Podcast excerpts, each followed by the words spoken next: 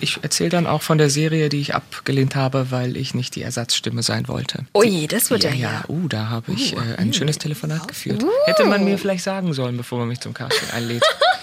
naja, das Ganze hatten wir schon ein, zweimal zu oft. Watchlist. Der Podcast über Serien und was bisher geschehen sein könnte. Mit Mona und Marcel Mann. So, hallo und herzlich willkommen zu einer neuen Folge von Watchlist, dein Serienpodcast des Vertrauens. Ich bin Mona und äh, das da drüben Wie ihr sehen könnt. ist Marcel. Hallo. Hallo, wir sind Mona, Sohn Prime und Marcel Flix. Und dieses ausgereifte Wortspiel wurde Ihnen präsentiert von Kleidung, der Gegenentwurf zu FKK. Der sehr gut ist. Ich, also ich bin ja kein FKK-Freund. Muss ich aber mal an dieser Stelle Dann auch zieh dir sagen. bitte was an, Mona. Ach so, ach so ist FKK. Ach so. Äh, In diesem Podcast geht es natürlich um Serien. Serien, die vorzugsweise Marcel guckt, weil du Synchronsprecher bist und Comedian. Und Augen habe und, Freizeit. genau. Und das einfach deine pure Leidenschaft auch einfach ist. Neben und, dir. Genau, neben, neben der persönlichen Bespaßung mir natürlich und mit um mich herum. Und ähm, ich auch ab und zu äh, gucke, aber meistens nicht. Deswegen bin ich quasi so der Hörer, der dich ausfragt über eine Serie und du erzählst uns über die tolle Serie. Und ich fuchs mich so ein bisschen nur rein. Es ist schön, wenn man sich auch seine eigene Existenzberechtigung Ja, schafft. oder? Du bist der ist Grund, warum ich überhaupt hier bin. Von daher Mhm. hat das Universum schon seinen Plan durchgezogen. So. Und ich habe tatsächlich ge- rausgefunden, Gott, ich bin ganz aufgeregt. Ist ein Notarzt hier im Studio. Ich habe tatsächlich rausgefunden, dass der beste Freund meines Freundes sich schon mal bei uns bei Netflix eingeloggt hat. Ah, oder g- gespeichert hat. Ja. Ah, da kann ich jetzt einfach auf Weiterklicken, habe ich auch Netflix. Das ist, das ist ganz neue Welten ersch- erscheinen da für mich. Das ist einfach Wahnsinn. Alle Singles unter uns werden sich jetzt stark ausgeschlossen fühlen, aber Mona hat einen persönlichen Lifehack. Das war wieder Monas kleines Lifehack-Stübchen. Ja.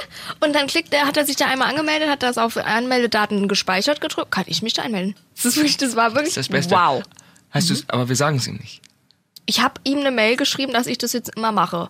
Ohne Frage. Es Ja, war eine, einfach hab, eine genau, Feststellung. genau. Ich habe gesagt, du, du hast dich ja da mit Netflix eingeloggt und es ist bei uns noch im Browser.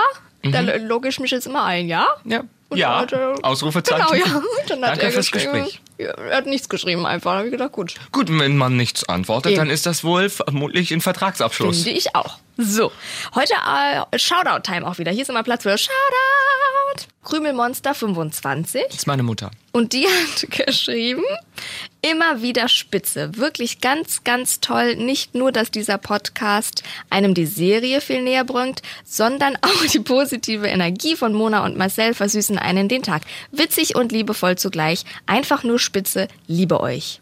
Wir lieben dich auch und ich finde es schön, dass jemand uns als liebevoll bezeichnet hat.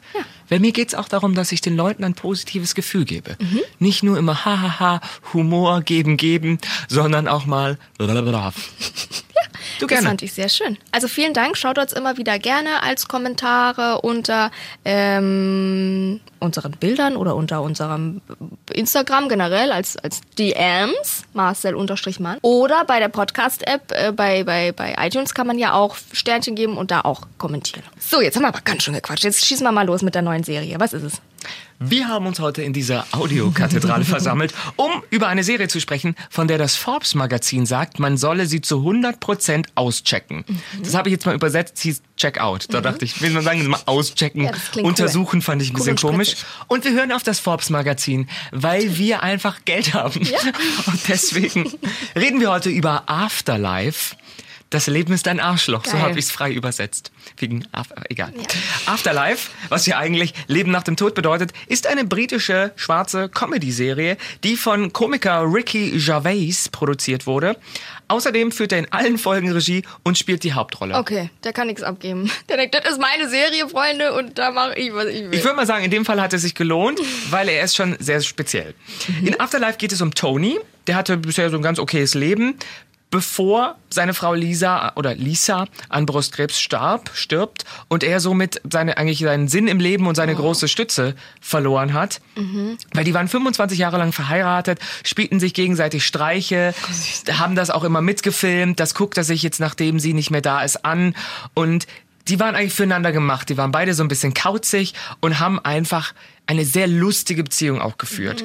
Und jetzt ist sie natürlich weg. Er guckt sich noch Videos von ihr an, die sie ihm sozusagen im Krankenhaus aufgenommen hat und die sie beide zusammen zeigen.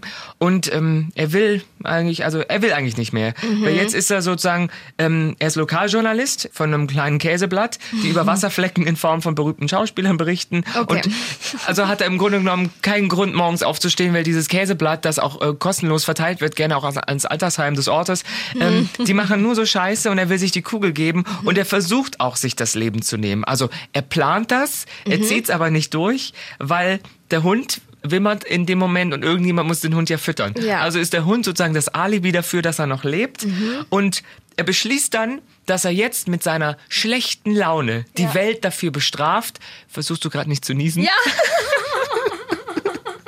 Mann, jetzt habe ich mich so gut zusammengerissen. Du spoilerst. Ich, spo also ich spoiler dein. Naja, egal. Zurück zu der Serie, Mona. Ein bisschen mehr Aufmerksamkeit. Hier Entschuldigung. geht's um was? Hier geht's um Love. Und er beschließt, die Welt jetzt also zu bestrafen, indem er weiter lebt und zu sagen und zu tun, was er will. Er hat absolut keinen Fick mehr zu geben. Sehr Diesen gut. Satz habe ich mit Absicht aufgeschrieben, weil ich den wollte ich schon immer mal sagen, wenn meine Mama manchmal zuhört. Ja. Obwohl er diese Gleichgültigkeit allem gegenüber so als Supermacht betrachtet, wird sein Plan untergraben. Nämlich von seiner gesamten Umwelt. Die behandeln nämlich den kleinen Tony wie ein rohes Ei und nehmen ihm total wenig übel, denn er trauert, die nehmen da Ja. Rücksicht und die wollen ja den netten Tony von früher zurück. Und das finde ich das Geile an der Serie. Der hat seine Frau verloren. Wir verstehen alle, dass er traurig ist. Die Arschlöcher drumrum, die auch mit ihr an Bord noch scheiße wären oder nervig oder so, sind für den Zuschauer teilweise auch ein bisschen nervig. Okay. Und Tony ähm, ist unsympathisch, aber wir verstehen warum. Und das ist das Das Tolle ist cool, dran. ja. So, und das- wie sich das anhört im Trailer, habe ich mal äh, was zusammengeschnittelt. Wenn du das hier siehst, bin ich schon längst nicht mehr da. Aber steigere dich nicht zu sehr rein. Mach weiter. Wie geht es Ihnen? Ein guter Tag ist, wenn ich nicht rumlaufe und irgendwelchen Fremden ins Gesicht schießen will. Und gleich danach mir auch. Also schlecht. Darum wollte ich dir eine Anleitung für das Leben ohne mich geben. Du weißt, wie krantig du wirst, wenn dich was nervt. Und selbst wenn ich tue und sage, was ich auch will, und wenn alles zu viel wird, kann ich mich umbringen. Es ist wie eine Superkraft. Der schlimmste Superheld, von dem ich je gehört habe. Finde ich schön. So ein schöner Humor. Und die Synchro ist gut. Also ich habe es auf Englisch geguckt, weil, jetzt kommt's, nur aus einem Grund, weil Ricky Gervais mitspielt. Oh, Gervais, Ja. das ist hier immer das S mitsprechen. He, she, it, das S muss mit. Genau. Ricky Gervais ist ein Comedian, der ähm, keine einfache Kost serviert. Ähm, das weiß man nicht zu, zuletzt seit den Golden Globes, die er viermal nominiert hat. Und falls ihr da draußen Ricky Gervais nicht kennt, googelt mal schnell Ricky Gervais. Und wenn ihr richtige Rechercheschweinchen wie unsere Mona hier seid, ähm, seht euch mal die Golden Globes Moderation an, drückt hier mal auf Pause und dann hören wir uns in wenigen Stunden wieder.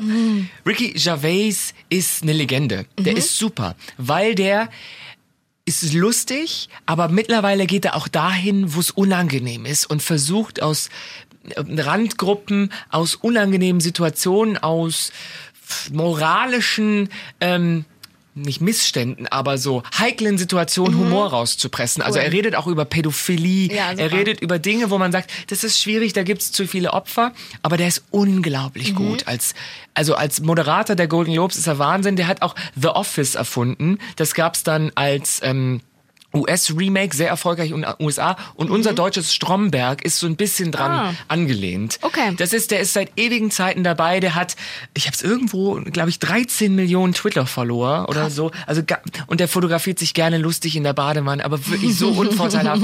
und der ist toll. Und der ist wir würden, glaube ich, als Deutsche sagen, typisch britisch, der ist derb, der geht unter die Gürtellinie, ist halt Sarkasmus pur. Und der 57-Jährige ändert sein Verhalten auch für die Netflix-Serie Afterlife nicht. Die ist an manchen Stellen schon ein bisschen so, dass dir ein Kloß im Hals stecken bleibt, aus verschiedenen emotionalen Gründen. Ja, der sagt halt, was er denkt und er tut, was er will und ähm, wie in dem Trailer gerade gehört, wenn was schief geht, kann er sich ja immer noch das Leben nehmen. ja. Ist eigentlich eine interessante Herangehensweise, weil das könnten wir ja alle. Ja. Ich habe so eine ähnliche private Ange- Herangehensweise. Ich denke immer, was soll schon passieren? Mhm. Also ich gehe immer, oft spiele ich das Worst-Case-Game. Ja. Und wenn ich das jetzt mache, was ist denn das Schlimmste, was passieren kann? Und dann merkt man, ich werde nicht obdachlos mit Ist AIDS unter so der schlimm. Brücke liegen, sondern ich habe vielleicht einen kurzen, blöden Moment mit einem Kollegen, der es nicht versteht. Ja. So. Und der macht das so, so toll. Und der, die Rolle Tony ist schon sehr nah an Ricky Gervais dran. Mhm. Der hat die auch geschrieben, der hat Regie geführt, das sind sechs Folgen, der macht immer gerne nur kurze Sachen. Und ich mochte die, weil der läuft mit einer Ignoranz durch den Alltag, die halt nicht jeder an den Tag legen kann. Und ähm, ich weiß auch nicht, wie ich das sagen soll. Der ähm, ist nie der Grund, warum eine äh, Szene eskaliert. Es gibt ganz oft so Szenen, die eskalieren. Der ist aber nie der Grund, ähm, sondern nur so ein bisschen der Brandbeschleuniger. Das ist der letzte Funke, Ja. der ähm, eigentlich das oder der letzte Tropfen, der das fast zum Überlaufen bringt. Aber der erste Funke kommt von jemand anderem. Also da gibt so Szenen, wie er zum Beispiel mit seinem Hund, den er ja hat, damit er sich nicht das Leben nimmt, beziehungsweise den hat er auch schon vorher, durch den Park geht und mit dem spielt und der ist ganz brav und der Park ist komplett leer. Dann kommt aber so ein besorgter Bürger um die Ecke und die Szene eskaliert, weil der besorgte Bürger dann sagt, die müssen den Hund anleihen und zeigt auf dieses Schild. Und da ist sonst kein Mensch zu sehen. Und Ricky dann so, oh, vielen lieben Dank und sagt zum Hund, Entschuldigung, aber der Wichser hat gerade gesagt, ich muss dich anleihen. und dann sagte der Mann einfach nur sowas wie, unhöflich. Und er so, ach, go fuck yourself. Ja, ja, ja. Und solche. Szenen gibt's ganz oft, wo man denkt, ah, der sagt, was ich in dem Moment vielleicht gedacht hätte. Und wir verstehen ja, warum er es tut, weil der trauert. Der ist manchmal ein richtiger Kotzbrocken, aber ich finde, der Zuschauer ist total auf seiner Seite die ganze Zeit, weil wir verstehen, warum. Und er ist eigentlich immer nur zu den richtigen Scheiße. Okay. Also es trifft nie die Falschen. Und das ist so das Befriedigende, dass in einer anderen Serie würde, glaube ich, der Hauptcharakter sich total aufregen und mit seinen Freunden drüber sprechen, wie scheiße der Tag war. Und der teilt einfach mal aus. Und zwar Geil. nicht zu plump, sondern ich fand das sehr, sehr ähm, putzig. Und eine meiner liebsten Szenen ist in einem Restaurant, da ist er mit seinem Neffen und er möchte zwei Kindermenü bestellen. Also einmal für den Neffen, einmal für sich. Der sagt die Kellnerin, das geht nicht, das ist nur für Kinder. Er sagt, aber ich habe auch nicht wirklich viel Hunger, also warum soll ich eine große Portion bezahlen, wenn ich nur eine halbe esse? Also kann ich doch Ja. gleich ein Kindermenü. Und dann fangen die an zu diskutieren und dann sieht man nur, wie er zwei Menüs bestellt und die beiden dem Kind hinschiebt, äh, schiebt, weil dann ist das Kind halt zwei. Ja. Und dann beobachtet die Kellnerin ihn, ob er wirklich auch das isst oder nicht. Und irgendwann wird es ihm zu blöd und er stopft sich den kompletten Teller mit, einmal mit der Hand rein und in den Mund und guckt sie demonstrativ an. Und das ist so schön. Also er ist halt, ich finde, er ist halt schon ein Kotzbrocken, aber wir denken, oh Gott, ich wäre so Ja. gern wie er Ja. manchmal. Und er bedroht auch irgendwann mal ein Kind. Und ich finde, das Kind hat es total verdient. Da sage ich jetzt nicht warum, weil das ist mit Abstand das Geilste, wenn ein erwachsener Mensch ein Kind beschimpft. Und es ist ein kleines Kind. Okay. Aber es ist zu Recht. Und alle anderen trauen sich nicht. Und ähm, Ja, er macht das. geil. Und ist für mich alles logisch und nachvollziehbar. Cool. Und er arbeitet, wie gesagt, in der Lokalredaktion. Das wird von seinem Schwager geführt. Das ist ist eigentlich nicht relevant. Der hat auch keinen Bock drauf, hat nervige Kollegen. Und irgendwann, ähm, weil er ja sozusagen viele Leute meidet, weil er nicht mit denen reden will, trifft er neue Freunde. Mhm. Er findet dann so den Drogensüchtigen des Ortes. Und da kommt was Spannendes. Da, da kommt, deren Beziehung hat sehr moralische Züge. Das Okay. finde ich echt interessant, wie die das gelöst haben. Das finde ich immer am besten an Serien, wenn ich denke, okay, das ist jetzt nicht schwarz-weiß. Ähm, und wir kennen alle, also sagen wir mal, alle, die in Großstädten leben, kennen Menschen, die einem regelmäßig begegnen, die offensichtlich ein Drogenproblem haben, die eine Zeitung verkaufen, die sozusagen gerade so den Kopf über Wasser halten. Man sieht sie aber über hier Jahre hinweg und wundert sich, warum die eigentlich noch leben wollen. Und mit dieser moralischen Frage äh, begegneten, begegnen die beiden sich.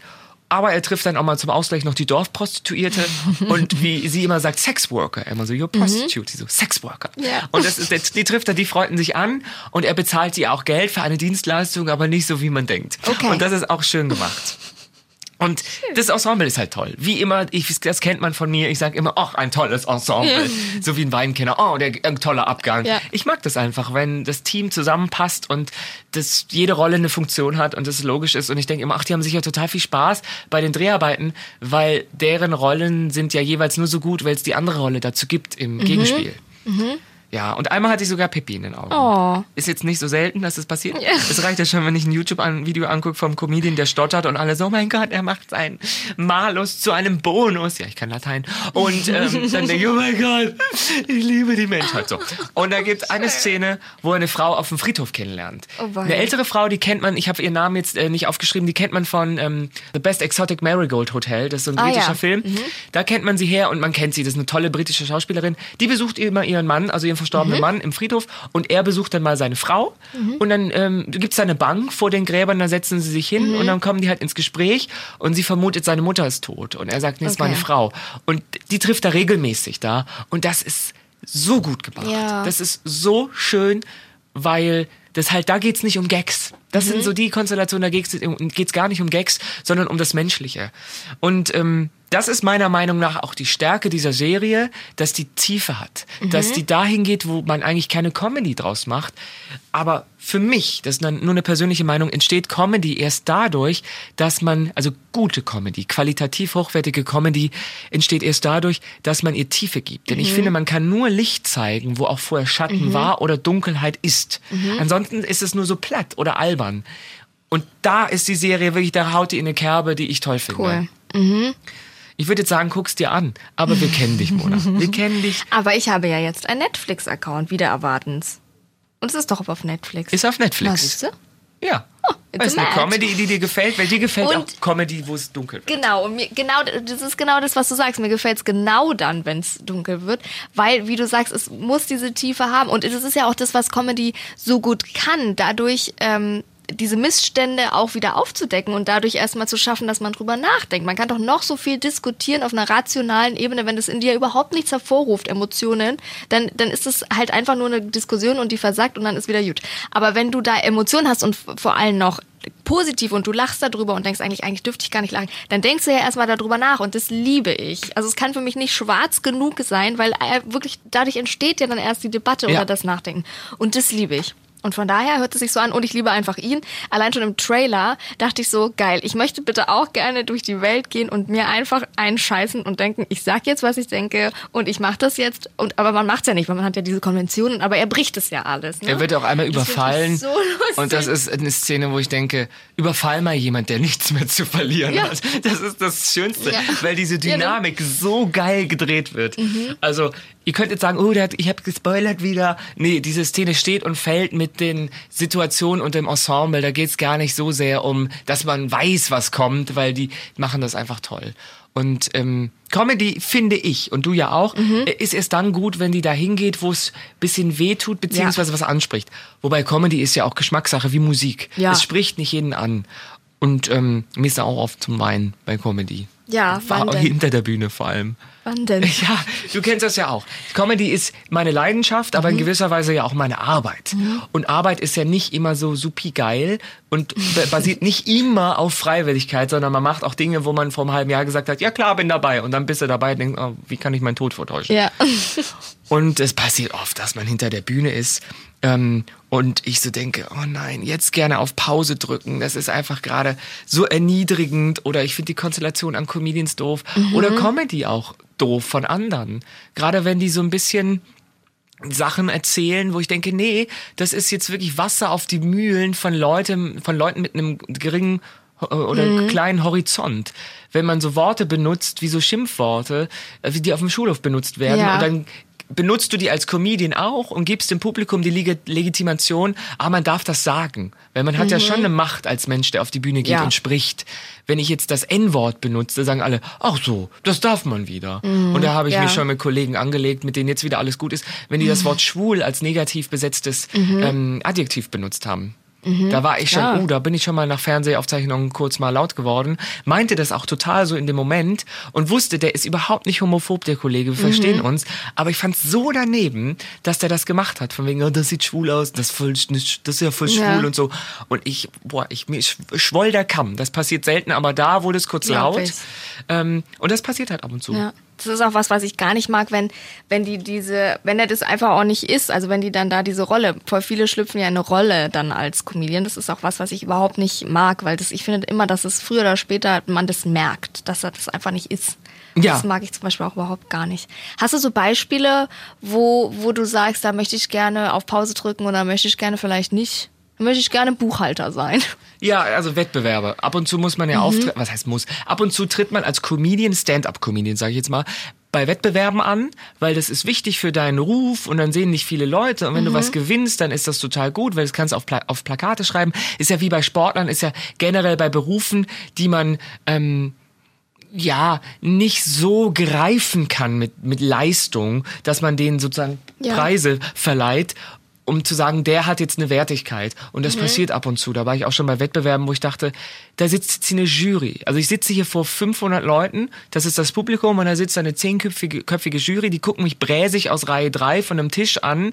Die Hälfte davon kenne ich überhaupt gar nicht. Das Publikum rastet aus und die Jury sagt, "Na, das ist uns leider nicht politisch genug, du kommst nicht weiter. Boah, was war ich da schon sauer. Weil da habe ich ja nichts mehr in der Hand und fand das einfach nur erniedrigend. Dachte ich, ihr könnt mich mal, wenn ich mal, das habe ich mir geschworen, wenn ich mal was zu sagen habe, gehe ich nicht in Juries. Ja. Dafür bin ich mir dann selber zu schade. Sollen die anderen andere bewerten? Ich, das finde ich total dumm, so eine Jury. Also das mochte ich überhaupt nicht. Und ich hatte 2018 schon so zwei, drei Auftritte, die gehören zu den schlimmsten, die ich je hatte. Ja. Du warst einem, bei einem der besten dabei. Ja, der war super. Ja. Ende der Aussage. Und Nee, der war super, weil das meine, meine, meine äh, Jungfräulichkeit, meine, mein erster Comedy-Auftritt war, so, also dass ich wirklich wohin gegangen bin, um jemanden äh, zu sehen. Manchmal gibt's ja so nebenbei oder dann gibt's so drei Leute, die mal kurz was machen. Aber das war so das erste und das fand ich super, weil, weil man mit, also weil man sofort, ähnlich wie bei einem Konzert, glaube ich, mit Menschen in einem Raum ist, die ähnlich ticken, weil die haben ja einen ähnlichen Humor und Humor verbindet ja sofort. Und ähm, ja, dann hatte man direkt so ein Gefühl, man ist so damit gar nicht so fremd, wie wenn man jetzt in eine Vorlesung geht oder so, sondern man hatte sofort was gemeinsam und sowas. Und das fand ich lustig und zusammen lachen und so, das verbindet ja sofort. Und deswegen fand ich das so cool, weil das sofort eine Gemeinschaft geschaffen hat. Das hat extrem Spaß gemacht. Das war wirklich schön. Aber dann gibt's halt, weißt du, drei Tage vorher oder drei Tage später Auftritte, wo das Publikum halt nicht so auf deiner Wellenlänge ist und dich anguckt, als ob du sozusagen ihnen Zeit stiehlst mit völliger Verachtung. Und ich denke, ja toll, entschuldigen Sie, äh, hier, keine Ahnung, Beate in Reihe 3. Ich hätte mich auch nicht für ihr Bon Prix-Outfit entschieden, aber kritisiere sie nicht dafür. Ja. Und die gucken mich dann an und sagen, das ist, also sie sind gar nicht lustig.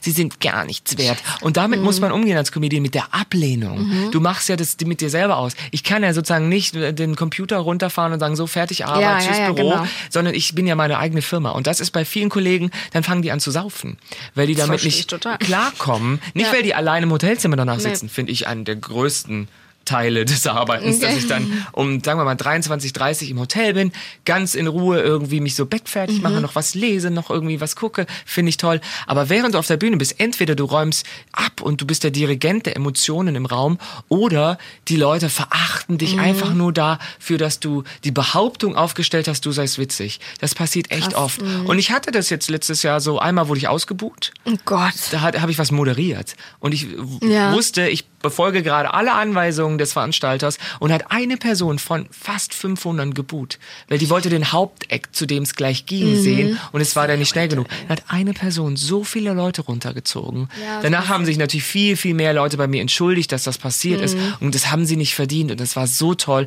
und wir sind großartig. Ich habe auch viel Geld bekommen, Mhm. aber es war so ein Event. Aber eine Person schafft es, dass Ja. 460 gefühlt sich Ja. unwohl fühlen. Ja, das ist manchmal so krass. Ja, und dann wohl ist mir das nochmal passiert, dass Mhm. mich, äh, dass ich ausgebuht wurde, weil halt jemand keinen Bock drauf hatte. Ja. Und ähm, dann habe ich sozusagen das kurz unterbunden mit einem charmanten Mhm. Spruch und dann geht das auch. Aber das gehört halt dazu. Comedy Mhm. ist halt nicht ein Konzert, wo Musik dabei ist oder wo du zu mehreren auf der Bühne bist, sondern bist alleine mit dem Mikrofon und das ist halt schon Ja. schwierig. Das finde ich so krass. Das ist ja auch nochmal voll der Unterschied. Klar, wenn ich so moderiere auf Offair oder so, ist das was anderes. Aber das finde ich ja so krass, dass du da ja stehst mit deiner Person und es ist ja auch was vollkommen Persönliches, weil es sind persönliche Geschichten. Du spielst ja eben nicht eine Rolle. Ich bin jetzt der, sondern das bist ja du mit deinen persönlichen Erfahrungen und Geschichten und mit deiner Person. Und du wirst ja sofort bewertet. Also du, du hast ja den direkten Kontakt zu den Menschen. Ist ja nicht so wie bei mir, dass die im Radio noch dazwischen sind und weißt du, das, da sehe ich das auch nicht direkt oder im YouTube-Video, da sehe ich auch nicht direkt. Aber du wirst ja sofort bewertet. Ne? Hat man klar auch durch Social Media und durch YouTube.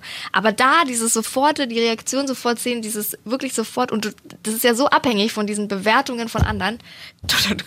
Boxe ich gleich mal gegen das Mikrofon. Das finde ich so krass, ne? Dass Ja. du ja sofort dich dahin stellst und sagst, so, hier bin ich, Genau. put it all on me. Weißt du, so, Genau, und wenn so. Stille ist, ist Stille. Wenn ge Ja. gekreischt wird und gejubelt, dann räumst du natürlich auch alles ab und du weißt, ich bin der Grund. Mhm. Aber wenn es nicht läuft, gehst du halt, da willst du fliehen, da verlässt du den Ort des Geschehens. Das ist ganz furchtbar und das macht was mit mir. Ich glaube, auf lange Sicht ist mein Antrieb, ist die Angst, dass ich nicht dieses Gefühl spüren will des Versagens auf Mhm. der Bühne. Also versuche ich gut zu sein. Wobei, ab einer gewissen Berühmtheit hast du dein Publikum erreicht und alle wissen, zu wem sie gehen. Ja. Das ist auch ein Luxus.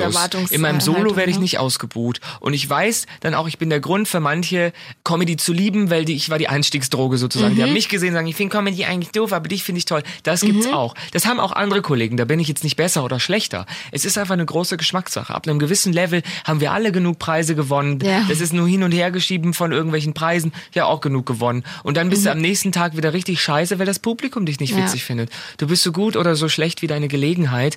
Und das verstehen ganz viele Leute nicht, die selber nicht im Rampenlicht stehen. Ja. Die sitzen da als Konsument im Publikum, wollen eine schöne Zeit, im Idealfall, oder sitzen da mit verschränkten Armen, weil sie denken, der Comedian klaut ihnen ihre Brustwarzen und stieren dich so an und denken, das ist nicht witzig, das ist nicht, Ja. das ist alles scheiße. Und ich denke, boah, wenn du schon mit dieser Haltung reingehst, ich möchte beliefert werden, dann wird das nicht witzig. Das hast du oft. Also gerade wenn du auch in so Clubs mehrere Nächte hintereinander spielst und du äh, Ja. oder in einer Stadt mal äh, von Lokal zu Lokal tingelst, es gibt ja auch so komische Nächte, wo Ja, du ja. fünfmal hintereinander kurz auftrittst, aber du als Comedian reist und das Publikum bleibt da. Das ist ein logistischer Aufwand, aber das machen dann, dann zirkulieren alle um einen herum. Das ist so ein bisschen schwierig, aber dann gibt's halt Leute, die dir schreiben und sich bedanken, dass du ihnen Ja. Hoffnung machst, dass sie irgendwo gemobbt werden und haben sie Cool, mich gesehen mega. und sagen, Ja. du bist der Grund, warum ich weiß, dass es eine Option gibt, nicht nur der heterosexuelle Mann zu sein, sondern ich kann auch glücklich sein, wenn ich, ich einfach Ja. Bleibe oder halt ich als erwachsene Person irgendwann dann bin. Cool. Und diese Serie, finde ich, vereint auch so Dinge, weil Ricky Gervais ist ja auch Stand-Up-Comedian, wobei er sagt, er sieht sich, sieht sich nicht selbst in erster Linie als solcher, aber die ver, ver, vereint solche dunklen Momente oder so, naja, ähm, Ausgangssituationen, die nicht so positiv sind und macht da Comedy draus und das ist halt Ja. auch eine Kunst. Ja, auf jeden Fall. Und das kennst du ja auch, man muss sich manchmal mit seinem, ei- aus seinem Ja. Elend mit am Ja. eigenen Haarschopf Ja. herausziehen. Kannst du, glaub ich, Das auch- kennt so gut wie jeder, Ja. der irgendwie Motivation verspürt manchmal. Kannst du, glaube ich, auch am Ende nur selber. Ich glaube, ich könnte dich alle möglichen Leute dahin bringen und in die Richtung schubsen, aber ich glaube, am Ende kannst du das nur selber dich da rausziehen. Wer soll das denn machen? Für dich, wenn du es nicht selber spürst. Weißt du, wenn du nicht selber der Antrieb bist. Du musst dafür sorgen, dass du dich vielleicht nicht mit totalen Arschlöchern umgibst und Genau. irgendwas hast, was dir eine Lebensenergie gibt, also auch einen Sinn im Leben. Nicht, wenn ich jetzt sage, ein Hobby hört sich das doof an, aber so ein Grund, warum du Freude verspürst, Ja. das brauchst du. Sei es deine Kinder, sei es deine Familie oder sei es dein Beruf, den Ja. Mhm. du so sehr liebst, weil das eine, eine Berufung ist. Aber man braucht schon einen Grund im Leben, äh, warum man lächelt Ja. oder Freude verspürt. Weil wir sind hier nicht dafür da, um Ablage zu machen. das also, ja. Von daher, Leute, guckt diese Serie zwischen eurer Ablage. Ja. Sechs Folgen gibt's zwischen 20 und 30 Minuten. Minuten. Das ist holländisch für Minuten. Und seit dem 8. März 2019 auf Netflix. Die zweite Staffel Ah, ist in cool. Planung. Und ich äh, werde die dann auch wieder bei einer Zugfahrt durchbingen. Ja. Vielleicht nach Nürnberg. Ja, wenn wir nach meine, Nürnberg. meine Schwiegereltern, meine zukünftigen Ja, die besuchen. freuen sich. Yeah, yeah, homo, son in law. Schön. Das war doch eine schöne, knuffige Lalala-Folge. Lalala ist wichtig. Ja, es ist wirklich wichtig. Gut, dass hier keine Kamera ist. So. Bewertet uns. Jetzt sind wir gerade da. Bewertet uns positiv. Im Internet ist ja eh alles nochmal verstärkt. Ich denke mir, wenn sich manche Leute im realen Leben aufführen würden, wie sie sich auf Social Media aufführen, dann würden die selber vor sich selber erschrecken. Denke ich ganz du? oft. Ja. Hm. Kein Mensch, ich glaube, die Leute, die unter ein YouTube-Video oder unter ein Dings kommentieren, ist schlechter als Kacke, Sind, die- gibt's ja einfach so dumme, ne? Echt, gibt's das? Ja. Erzähl mir mehr darüber. Von mir gibt es ja keine Videos bei YouTube, wo drunter steht, der unlustigste Mensch der Welt, Beruf verfehlt. Ja, das ist so bescheuert. Mache ich jetzt mittlerweile Screenshots und dann mache ich was Lustiges Ja, draus. das ist super. Das ist auch die einzige gute also, Möglichkeit. YouTube, negative YouTube-Kommentare schreibt, Ja. ist wirklich auch der Bodensatz der Gesellschaft. Ja, genau. Und die sind doch nicht die gleichen Leute, die in irgendwo reingehen und in einem Laden oder so. Die, die machen ja nicht die Ladentür auf und sagen äh, und, und schreien rein, hier kaufe ich nichts, weil hier ist alles scheiße und machen wieder zu und gehen raus. Das wäre ja So die gleiche. Das wäre ja die gleiche. Das ist, hat, äh, hat äh, mir eine Kollegin drauf gebracht von diesem Vergleich. Das machen die ja nicht. Nee. Und, und wenn man das aber denen mal so vorführt, dann würden die vielleicht denken, stimmt. Ja. Warum mache ich dann das auf YouTube? Also nur, wenn ihr Positives zu berichten habt. Genau. Bewertet uns. Wir freuen uns sehr, dass ihr uns zuhört. Ich freue mich sehr, dass ich das mit dir machen darf. Ich mich auch. Tarf ist auch so schön, dass ich harte Konsonanten benutzen muss. Da bin ich sehr dankbar Ja, für. much love. Love nächste zwischen Woche. uns. Platonisch. Tschüssi. Der Podcast über Serien und was bisher geschehen sein könnte. Watchlist auf iTunes, Spotify, Instagram und deiner Podcast-App.